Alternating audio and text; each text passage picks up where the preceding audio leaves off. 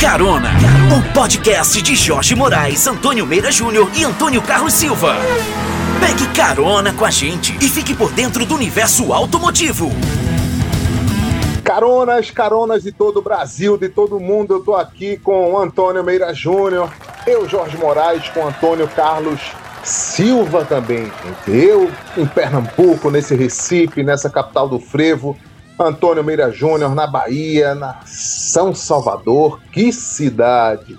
E também Antônio Carlos Silva, que parece um pinguim no Paraná, porque o modo Camboriú dele parece que tá meio que de lado, viu? O cara tá num, uma beca danada, mas é isso. A gente vai falar hoje sobre eletrificação, sobre o universo dos carros elétricos de alguma maneira, sim, mas antes de entrar nesse assunto, eu começo com Antônio Carlos Silva, agora nesse ponto, porque o que é está acontecendo com a indústria? No Paraná, a Volkswagen está completamente congelada já há um tempo, Antônio. Está faltando semicondutores para tudo que é lado, as montadoras estão puxando os cabelos e a situação está meio difícil. Pois Vai é. faltar carro no Brasil até quando? Pois é, Jorge. Aqui no Paraná, a Volkswagen fabrica, só está fabricando um modelo, que é o, o SUV T-Cross, né? Você está esquecendo por... de saudar os caronas? É o que, que houve? Está com raiva oh, do povo? É verdade. É, os caronas. É, eu fiquei empolgado aqui, Jorge. Aos caronas aí, nossos amigos, caronas, venham com a gente para esse mundo do automóvel. Fique sabendo dessas novidades, das nossas opiniões, porque aqui nós damos as nossas opiniões pessoais, o que nós achamos dos carros que nós andamos, que nós testamos, porque o nosso negócio é automóvel. Meu, Jorge Moraes e Meira Júnior. Você quer perguntar, Eduardo, o que é esse podcast, né? Quer perguntar, Eduardo, por mim, não? Eduardo, o que é esse nosso podcast Carona? Este é o melhor podcast do mundo. É isso, segue Antônio Carlos. Bom, é o seguinte, então, como eu estava dizendo, a Volkswagen aqui do Paraná parou por alguns dias a produção do SUV T-Cross. E isso por falta de semicondutores. Diz que volta dentro de 10 dias, mas ninguém sabe. Eu conversei esses dias atrás com o Pablo Dissi, o CEO da Volkswagen, perguntei isso para ele e ele disse: Olha, é, tudo é uma incógnita, nós temos um planejamento. Né? Agora, esse planejamento pode falhar, porque isso tudo vem de fora. Então, é, a indústria, é, os carros se modernizaram, os carros ficaram, é, se, a, a maioria, é, automáticos, os carros têm centrais multimídias de última geração e tudo isso é eletrônico, tudo isso depende de semicondutor. E o que não tem no mercado mundial hoje é semicondutor. Olha a Chevrolet que aconteceu aí, ela está com a produção parada dos carros que mais vendem no Brasil e não sabe quando vai poder voltar. Antônio, Car... Antônio Mera Júnior, e aí, meu amigo? Tudo bem, tudo bem com vocês? Caro ouvinte, de onde você esteja, muito bom falar com você. É, realmente a situação está muito complexa, tanto que tem carro que tem menos semicondutor vendendo mais. Se você não tem uma direção com assistência elétrica, você gasta menos com semicondutor. Se você não tem central multimídia, se você não tem controle de estabilidade, controle de tração, tudo isso, menos airbag, você vai precisar de, de, de vários uh, pontos de sensores. Você vai ter a oportunidade de vender mais por conta disso. Tem carros, por exemplo, como é o caso do Chevrolet Onix, que acabou de perder a liderança para o Hyundai HB20, porque a produção está parada desde abril. Né? Então, o carro era líder já há vários anos e perdeu por conta disso. É um carro que já sai de série de fábrica com seis airbags, não tem semicondutor, não tem como rodar a máquina. E você acha que o HB pode se tornar o carro mais vendido do Brasil esse ano, nesse ano polêmico, pandêmico, Júnior? É, pode ser sim, é um produto muito bom e aquela coisa, quando está sendo mais vendido, a chancela do título de mais vendido é muito forte, né? E isso pode dar o, HB20 uma outra chance do, é, nessa, nessa briga, porque ele começa a ter os holofotes para ele, né? Então isso ajuda bastante. É uma, é uma coisa que, que agrega bastante ao produto. Essa situação de um mais vendido é, realmente faz efeito. Mas a, na, agora no mês de maio, é, os carros, como você disse, os carros que não têm tanto, tanta tecnologia, tanta eletrônica embarcada, cresceram também. O HB20 ainda tem uma eletrônica. O Fiat Argo, por exemplo, é o carro mais vendido em maio. É, mas o Argo mais vendido foram de versões é, mais básicas. Sim. O Argo, lembrando, ele só tem é, câmbio automático com motor 1.8 é. e essas versões venderam pouco, ou seja, para é. essas versões com maior valor Sim. agregado, mais é, tecnologia, ficou mais complicado. Mas aqui, a, a, marca vai mostrar, o Argo foi o mais vendido, não importa qual. Sim. Em segundo sim. lugar, teve a Fiat Strada também, a nova Estrada, que também foi a segundo, o segundo carro mais vendido. Lógico, tem uma tecnologia menor, porque as versões mais vendidas são as versões mais simples, só uhum. que é, isso vai lá no cômputo geral, é, a, é, o carro que mais vendeu. Né? Que Mas a gente torce aqui para que a indústria, de alguma maneira, se recupere. É, Exatamente. Não, não tem uma explicação técnica direta, Caronas, mas eu digo o seguinte: como é que você concorre com as big techs, que são as empresas de tecnologia, as empresas de eletrodomésticos, por exemplo, que todos os anos trocam seus processadores, seus semicondutores. Um carro não faz isso assim. Um carro passa três anos em linha usando o mesmo semicondutor durante esses três é. anos. E quando ele muda o Model Y num conceito de um facelift, de uma reforma legal de produto, no quarto ano, por exemplo, é que você vai ter essa novidade em termos de tecnologia, esse ingresso de tecnologia assim dentro do automóvel. É difícil você concorrer com essa turma, viu? O presidente dos Estados Unidos, Joe Biden, anunciou né, três fábricas de semicondutores nos Estados Unidos para poder resolver a bronca por lá. E a gente tem que resolver a bronca. Algumas empresas é. precisam acordar para isso. Pois é, e aí eu gostaria de agora aproveitar essa coisa de menos componentes a bordo para entrar no nosso tema aqui de elétricos. Você que nos escuta, às vezes pode entender que um elétrico é mais complexo. Não, um elétrico ele tem muito menos componentes, porque é. você vai ter várias coisas que você não vai usar, que você usaria no motor a combustão. No elétrico puro você vai usar muito menos equipamento e ele é mais rápido de ser montado. Já um híbrido, que é outra, outra situação que a gente vai abordar aqui, não. O híbrido ele tem um dobro de powertrain, então você vai ter ali pelo menos dois motores, um elétrico e um propulsor a combustão, então você vai ter mais coisas. Já o elétrico puro, 100% elétrico, ele é um carro muito prático de ser montado e tem muito menos equipamentos e que vai refletir até na sua manutenção, vai ser uma manutenção mais simples, tanto que tem muita marca que vende carro elétrico que dá revisões gratuitas, porque não tem troca de óleo, não tem muita coisa para trocar. Tem o que né? fazer, né, meu amigo? Tem que levar tem o cara para tomar um café na concessionária. Para atualizar o, o, celular dele lá. O é, software, tem, de alguma maneira. É. É. O carro elétrico tem pouco, poucas peças, menos peças móveis, né? E a eletrônica de ponta do carro elétrico está mais no seu no, no, quesito segurança. As questões de segurança, ACC, na, na, na, na telemática dele. Então, isso é onde está mais a eletrônica dele. E carona, você comprando um carro elétrico não vai tomar choque na chuva. Não vai tomar choque se passar por um, uma baita lama, uma baita poça, um SUV, por exemplo. A gente tem hoje em oferta no mercado, a gente já vê essa eletrificação acontecendo por parte da Lexus, por parte da Volvo, os carros híbridos no Brasil. A, a Essência começou aí com o Prius mandando ver, a gente lembra disso muito bem. Aí vem continuando a Audi com o processo de ter o carro 100% elétrico, o, o e-tron, agora o GT, também o seu modelo esportivo.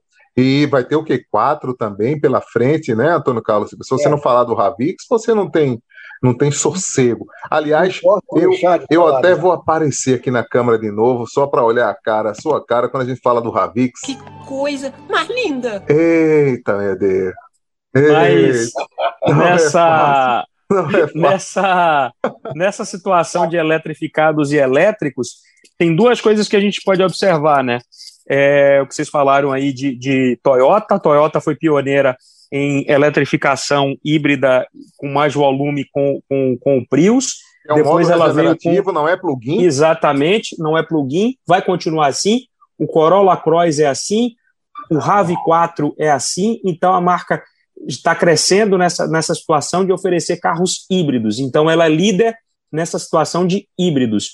E nas marcas premiums, a Volvo a Volvo que anunciou há poucos dias atrás que só vai ter uma linha completamente híbrida, eletrificada no Brasil, vai ter um carro elétrico e tudo, e eles falaram com muito orgulho que o país, depois da Noruega, é o primeiro a adotar essa medida, e aí eu também gostaria de fazer uma crítica, eu acho que foi uma decisão nobre, mas muito precipitada. Eles entregaram o mercado de diesel completamente para a Land Rover, porque outros países maduros, como os Estados Unidos, a Alemanha, continuam oferecendo o portfólio mais amplo. Eu acho que não era ainda o momento da Volvo fazer essa transição. Queria colocar isso para vocês aí, essas duas questões aí, que essas duas marcas que, que têm uma oferta maior de produtos eletrificados, a Toyota e a Volvo. Isso vai fácil até 2030, né, gente? É, o, o motor a diesel em países como o Brasil, por exemplo, que é um mercado relativamente competente no segmento a óleo, né? quando a gente encontra aí as variações do uso do combustível, tanto para o transporte de uma maneira geral, para o agro de uma maneira geral. Não é uma questão da Volvo. A Volvo está lá em uma outra divisão, está lá com seus caminhões a diesel. É uma outra empresa, não é a Volvo Cars, é uma outra situação. Ok, é uma outra situação. O que eu quero deixar aqui claro para o Carona, entender da maneira geral, e assim, colaborando e concordando com o que Antônio Meira Júnior pontuou agora, cedo demais, sim, mas é uma estratégia tão silenciosa diante da indústria que a gente não conseguiu captar ainda. Agora, se o mercado brasileiro, né, esse acerto da Volvo em dizer, olha, eu estou por aqui, o meu momento híbrido está bacana, eu consegui fazer com que os meus carros a diesel fossem substituídos pelo, pelos meus modelos híbridos. Né? Isso aconteceu com o XC90, com o XC60 principalmente, e digo uhum. isso, agora ela perde uma fatia de mercado estradeiro de alguma forma. É aquele perde, perde o consumidor SB, mais tradicional. Perde, o tradicional não, não aposta. e eu acho que não tinha necessidade de fazer isso ainda, porque os carros continuam em produção. Então, se você está com carro em produção, você bota lá no seu portfólio. Se o cara quiser levar, ele leva. Eu acho que essa filosofia de venda no Brasil, ah, eu sou a única, eu acho que o consumidor não está ainda nessa vibe ainda de completamente alinhado com essa, com essa estratégia. Ah, eu sou mais verde. Eu acho que não, não vai dar um efeito por agora, não. E eu tenho outro lance também aqui, viu, Antônio? É, me permita, Antônio Carlos Silva, você vai falar, eu sei disso essa falta de confiança que ainda existe do consumidor, porque a infraestrutura não ajuda. Recentemente eu fiz uma trip com o Antônio Meira da Bahia até Natal, voltando para Pernambuco. A gente acompanhou um pouco do desenvolvimento do, dos eletropostos pelo Corredor caminho do planejamento. Que vai ter. Isso vai ter pela frente. Mas, por exemplo, quem tem um carro elétrico hoje, ele não tem coragem de fazer uma viagem de 400, por exemplo, sair do Recife para o Rio Grande do Norte, porque lá ele precisa entender se tem alguma tomada trifásica, se ele vai parar o carro por muito tempo, se ele vai ficar na praia ou em algum lugar. É desconfortável ainda. Quem está apostando, está apostando no modo urbano de conviver com o carro elétrico, ou no máximo percorrer 150, Isso, 200 é, é quilômetros. É só aí pontuar, Jorge, só, só pontuar que os Volvo, os Volvo são eletrificados, o elétrico puro ainda vai chegar em setembro. Isso. O eletrificado, o híbrido, o híbrido plug-in é tranquilo fazer isso. O Já Volvo dá 40 km puro, depois mistura. Isso, Agora a gente está vendo aí o advento dos novatos, entre aspas, o Zoe, que é um veterano mais novo modelo, a gente está vendo o Leaf, que é o mais vendido Leaf. do mundo da categoria. Bolt. 500, o Bolt, é, o Fiat 500 está chegando, o 208 GT também que está chegando ao mercado brasileiro. Essa turma dos 250 mil, que é caro pra c... Não é fácil você olhar de uma maneira geral e saber que você vai precisar da infraestrutura. E eu recomendo sempre às pessoas que queiram comprar um carro elétrico, Antônio Carlos Silva e Meira Júnior. Pergunte primeiro ao seu síndico no prédio se você pode fazer a instalação da sua tomada na garagem ou do wallbox, porque você vai precisar carregar e a gente vai saber que a infraestrutura vai ser levada em consideração. Jorge, é o seguinte, falando sobre carros elétricos, agora, é, duas opiniões. Os híbridos, é, esses híbridos que o Meira citou aí, aqui no Brasil, os da Toyota, eu, pessoalmente, eu não gosto muito desses carros híbridos. Eu gosto do híbrido plug-in, que é aquele carro que você tem uma bateria maior, que você pode fazer uma viagem curta com ele e voltar. E se a bateria acabar, você tem um motor a combustão. Esses híbridos, como o Corolla, como o Corolla Cross, eles, esses carros, o motor elétrico dele serve para você percorrer pequenas distâncias de um semáforo a outro é, dentro da cidade.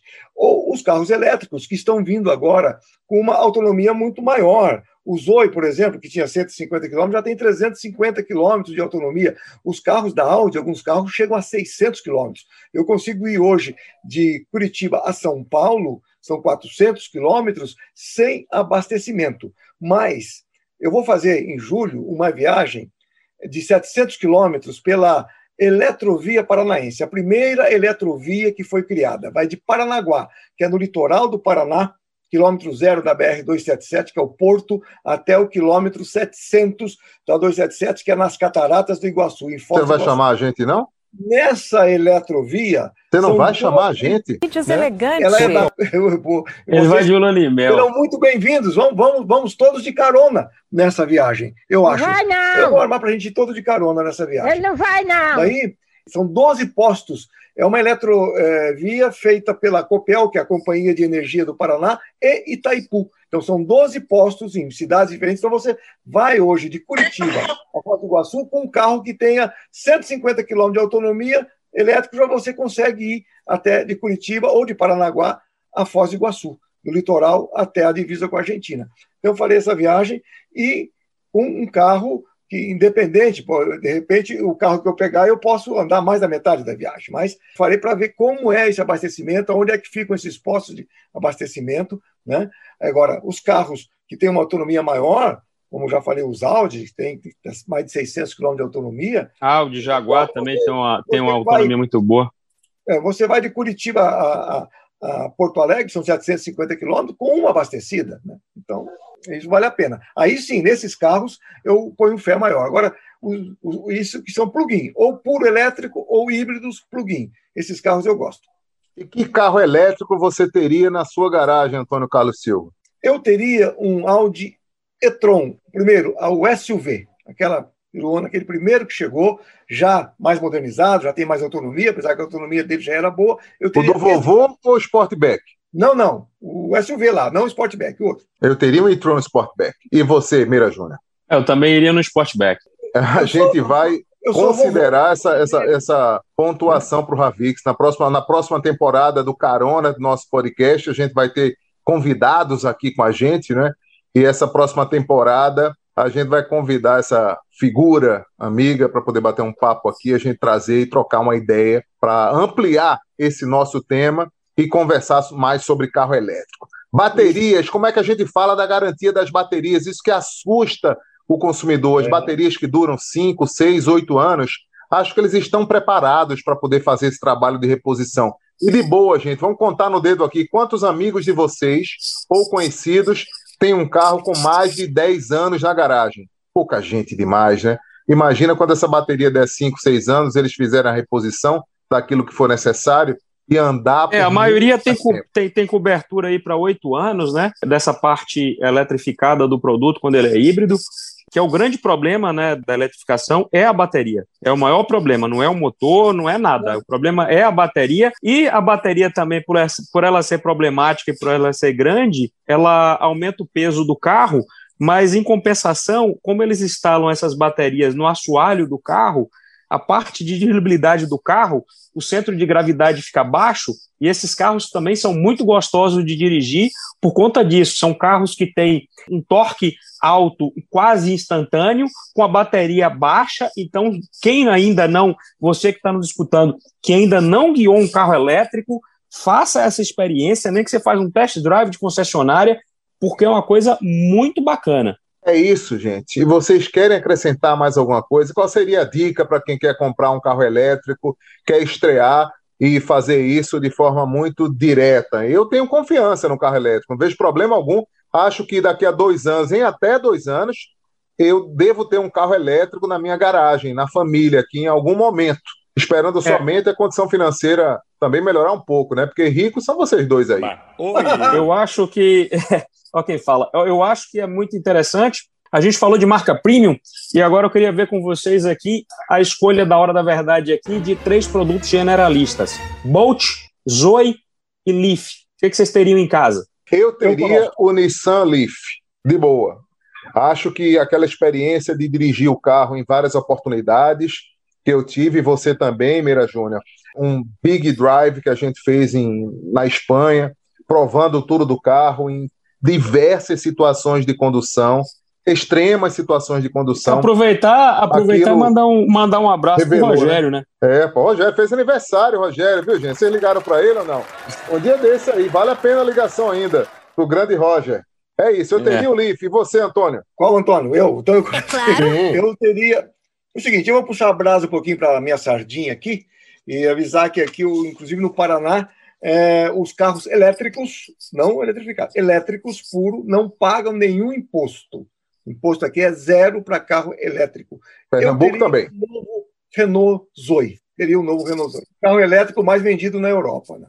É, eu não posso ter aqui, morando em Salvador, nenhuma desses dois que vocês escolheram, porque por estratégia que eu considero equivocada dessas duas marcas, da Nissan e da Renault, que por acaso fazem parte de uma aliança, Salvador hoje tem mais de 40 pontos de carregamento, as marcas premium, BMW, Jaguar, Audi, todas elas vendem carros elétricos aqui, e infelizmente as outras, essas duas marcas que eu falei, Nissan e Renault, não vendem, então eu posso comprar o carro aqui, mas teria que levar, por exemplo, para Recife um Zoe para fazer revisão, e é inviável.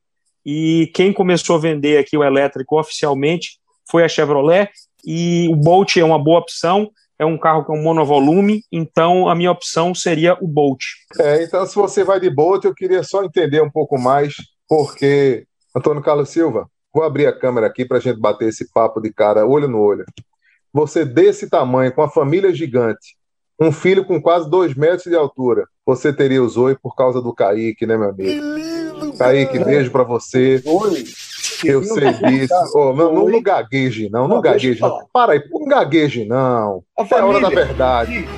A família aqui só anda junto quando viaja. Quando desce para Camboriú, vai para algum lugar. Só anda junto. O resto, cada um para o seu lado. Eu, eu usou para o carro, seria um segundo carro. Um carro para andar na cidade, para eu trabalhar, para minha mulher também trabalhar, no mercado, fazer essas coisas. Né? E para o meu filho, daqui no futuro, daqui um ano, vai poder pegar o carro e ir para a escola. É isso aí. Pesquise sobre carro elétrico, carona, porque veja aquele que cabe no seu bolso, na sua intenção. Começar agora e apostar nessa fidelidade é legal também, desde que você saiba o que está comprando, diante da tua necessidade, diante daquilo que você precisa do automóvel, o que ele pode te entregar também. Essa é a dica primária que a gente dá por aqui. Eu, arroba Jorge Moraes, para você me encontrar no Twitter, no Instagram, no Facebook, no LinkedIn. Com Antônio Meira Júnior falou também aonde quer que você. Se você digitar Jorge Moraes no Google, cara, vai aparecer um cara tão bonito para vocês verem. Que coisa mais linda! Sei não, viu? Sei não. É um gatão. Ei, Aquele cara que mora lá na França, é. Jorge Agora, e antes que alguém pergunte, Tesla não é vendido oficialmente no Brasil. Não. Então, a não ser que você seja muito rico para fazer importação direta do carro e depois resolver o que, é que você vai fazer com as peças dele. Então, só para ficar claro, Tesla não é vendido oficialmente no Brasil. Não. Ah, depois a gente conversa sobre Tesla. A gente ah, fala depois eu... que a gente vai convidar Paito, que é o maior vendedor de Tesla do Mercosul, para conversar com a gente, viu, Paito Motors? Ele vai bater esse papo com a gente, os carros que vêm por aqui, na JBS Motors também. Isso não é mexendo, não, viu, gente? É lembrando os deve, caras. Ele deve estar tá vendendo alguns aqui em Curitiba, porque eu já vi vários. Vários não, já vi alguns, três Tesla aqui em Curitiba. É. Então é isso, é aí, aí, gente. Eu sou Antônio Meira Júnior, estou em arroba Antônio Meira JR, onde vocês buscarem aí nas redes sociais. Um grande abraço. Deem notícias para a gente aí através por meio das nossas redes de pautas. Grande abraço. É isso. Antônio Carlos Silva. Olha, eu estou no arroba Antônio Silva e você acha aí em todas as redes também, ou no arroba Vamos de Carro com Antônio Carlos. É isso aí. Eduardo Silva, você que faz os trabalhos técnicos do nosso podcast, não esqueça de dizer que ele é o quê? O melhor podcast do mundo. E a gente se encontra num próximo episódio, porque essa temporada, a gente, tá chegando ao fim.